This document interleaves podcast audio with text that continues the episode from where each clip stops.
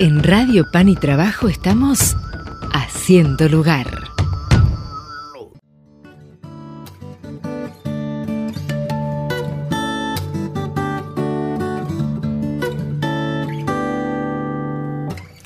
Y aquí volvemos a encontrarnos con un poquito más de información como todas las mañanas y con lindos encuentros. ¿no? Siempre los, los viernes tratamos de tener ese espacio para encontrarnos y conversar y hoy el encuentro nos lleva a la casa, a nuestra casa, porque estamos ya en comunicación con el padre Lucas Arguimbau, rector del santuario San Cayetano, de, nuestra, de nuestro santuario, de nuestra casa, decía, para hablar de lindas cosas. ¿Cómo estás, padre? ¿Qué tal, Gaby? ¿Cómo están todos los oyentes? Espero que, bueno estén bien y, preparándonos como nosotros para, para la cena de Navidad y para poder compartir un encuentro con mayúsculas. Tal cual, eso, mira, me diste el pie justo porque quiero que empecemos, o sería lindo que empecemos a hablar de eso, de la gran cena de Navidad que se hace todos los años y que ya estamos comentando desde acá en la radio que este año vuelve a darse. Sí, que uno eh, parece como que nos olvidamos lo que nos costó hasta hace muy poco tiempo encontrarnos, ¿no? y creo que en eso también me parece que la cena, si bien el año pasado pudimos hacerla y fue hermosa, eh, que, volvamos a redescubrir esto que, nos dejó la pandemia, ¿no? De, lo lindo que es poder compartir una mesa, ya estar delante de alguien con otras personas este, celebrando cuando hubo otros tiempos que, no fue tan fácil, ¿no? Y, volver a descubrir también la, la mística profunda que tiene la Navidad, que, es de verdad un Dios que quiere encontrarse con, con nosotros y, y, compartir nuestra suerte, ¿no? Y, y, eso la verdad que ya le pone, me parece, un, color distinto a esta Navidad 2022. Sí, totalmente de acuerdo y, en particular eh, esto que vos decís se aplica a, todos los encuentros de todas las familias, de, de, todos los grupos para esta Navidad, pero también se aplica especialmente y fundamentalmente para el encuentro con quienes no tienen con quién compartir, no tienen qué poner en la mesa y el santuario vuelve a abrir su, su espacio para albergarlos a todos.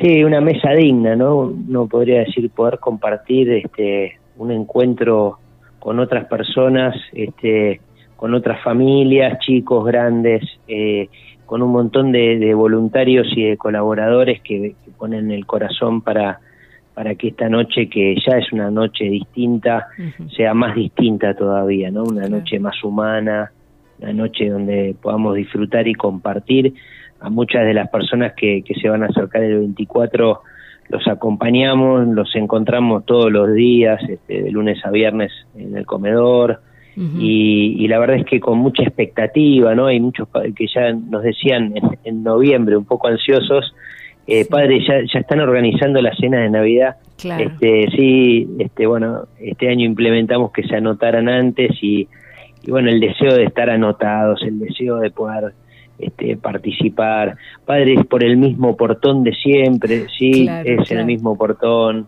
¿Y qué, ¿Y qué vamos a comer?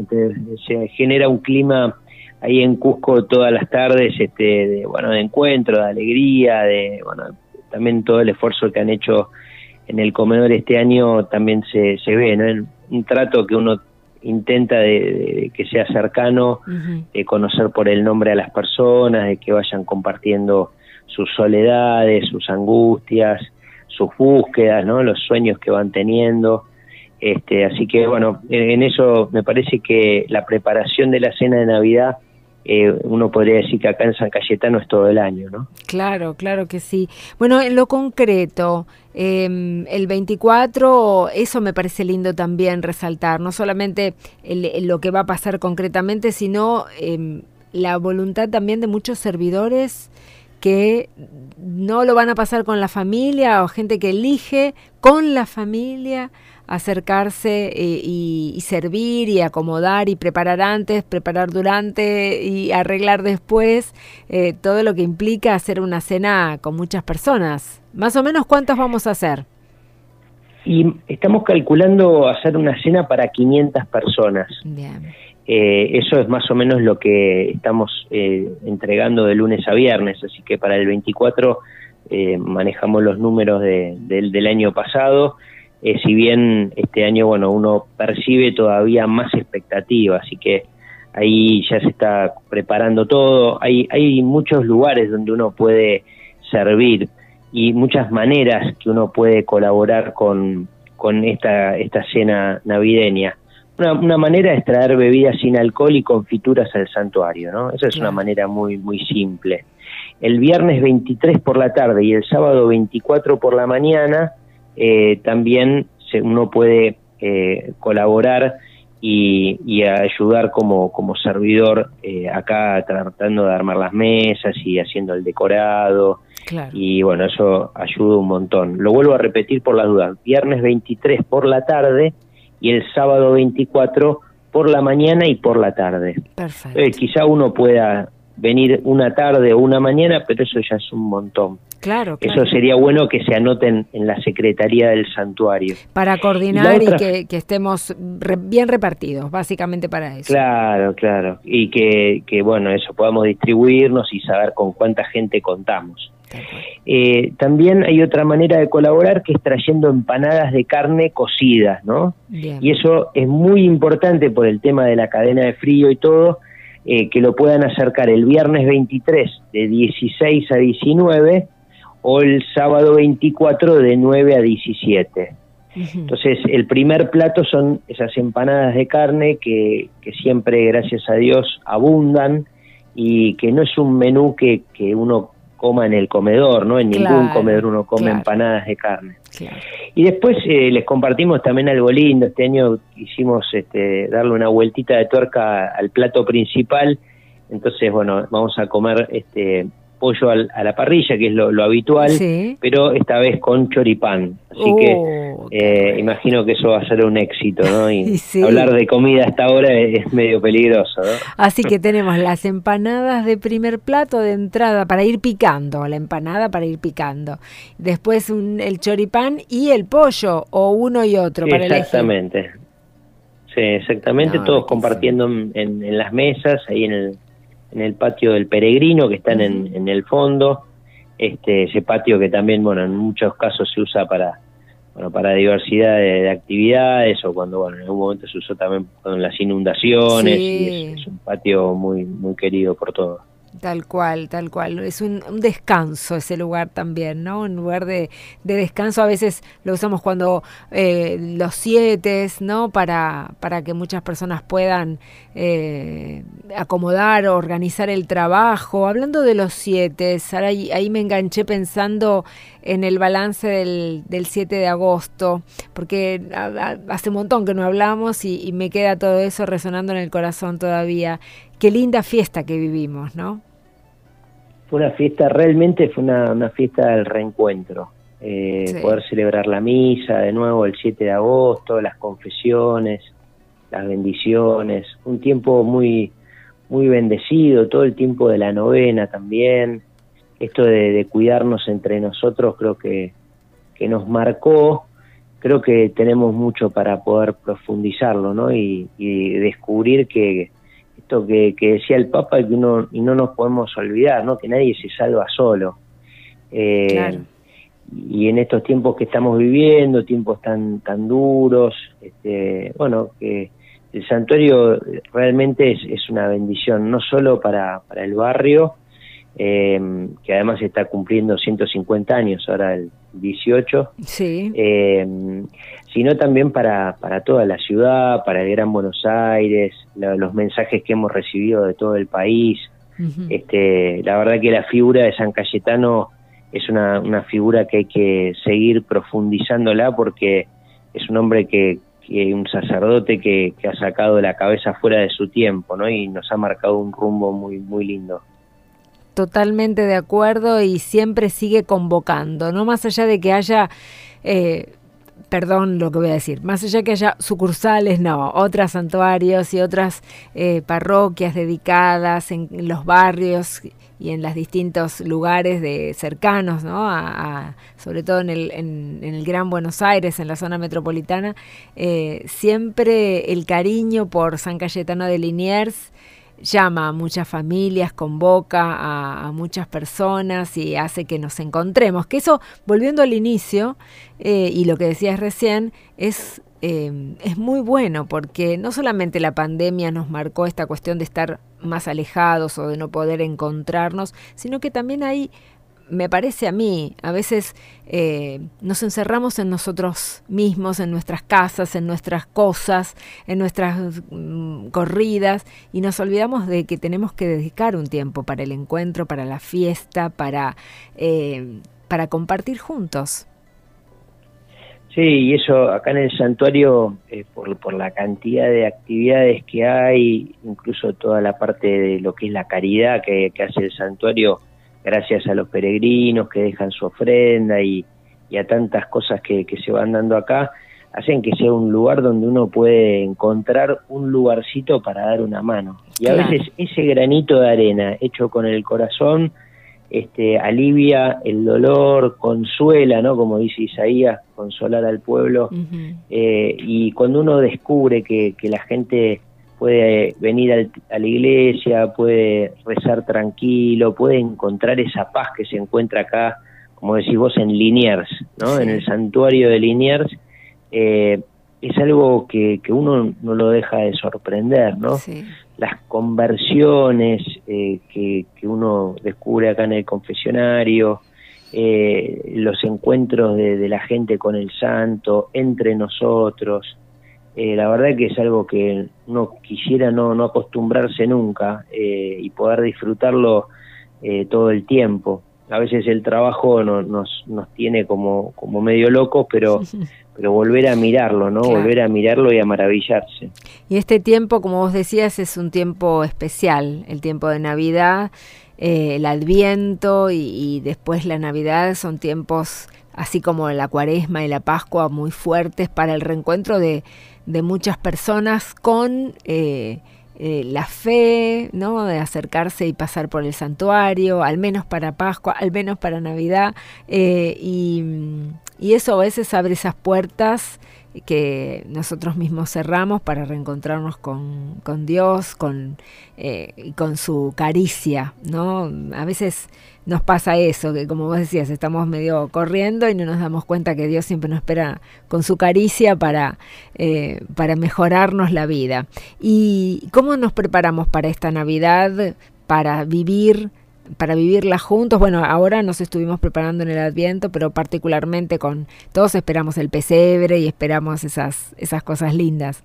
Hoy hoy cuando vos entras al santuario eh, de, en el final de, de la puerta del santo eh, se ve el pesebre, ¿no? Un pesebre enorme, este, y que, que ya nos hace como levantar la cabeza y, mirar algo que, que, bueno, que toca el corazón y toca muchas fibras, como decías vos, Gaby.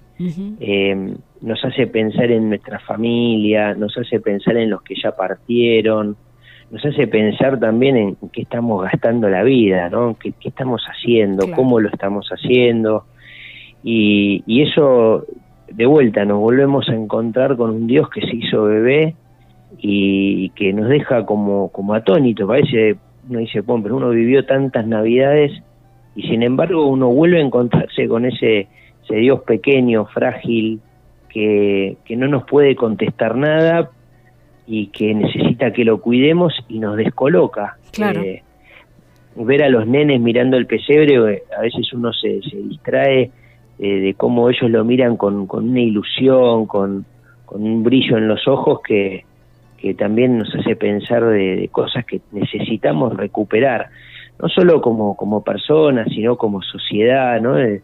hoy me decía uno en el servicio social, la gente está re loca en la calle. Sí, este, no, y vamos a vivir así, queremos seguir viviendo así. Eh, y, también uno tiene expresiones muy lindas, estamos en, medio del mundial, con todo lo que hemos visto de manifestaciones en la calle. La verdad que uno se alegra, ¿no? Volver a encontrarnos, ver que hay como puntos en común, es como un gran Luján nacional, eh, donde todos nos podemos poner de acuerdo por un par de horas de que, de que somos argentinos, de que disfrutamos de, este logro, ¿no? Y, bueno, eso, esas cosas me parece que, que, hacen bien y, nos, nos ayudan a levantar la mirada, ¿no?